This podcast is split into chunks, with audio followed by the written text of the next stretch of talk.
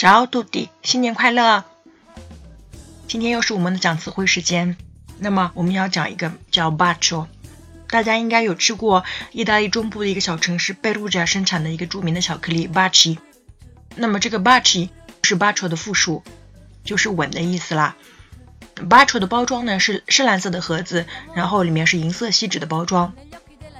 每个巧克力当中呢都有一个小纸条，里面写着意、英、法、西、德五种语言，一个跟爱有关的箴言。我们有常用的短语呢，un bacione，bacione，one 这个词缀呢，我们往往表示扩大化。那么 un bacione 是 un bacio 的扩大化词语，我们可以说一个大大的吻，a big kiss。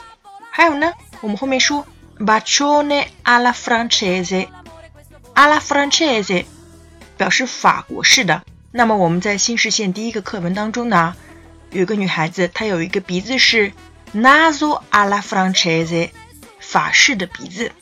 那么我们这边 bacio alla francese 就指的是法国式的热吻。还有呢，bacio inviato con la mano，用手发出去的一个吻呢。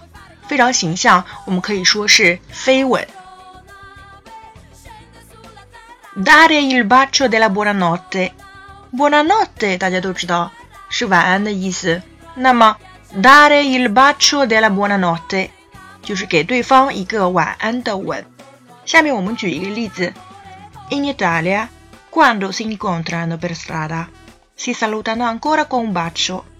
啊，意大利人见面的时候呢，我们往往是会贴面。那么我们会先亲左脸，再亲右脸。朋友之间呢，和熟人之间，或者亲戚之间呢？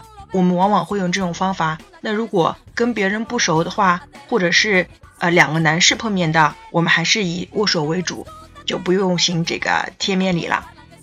好了，到了我们的结束时间了。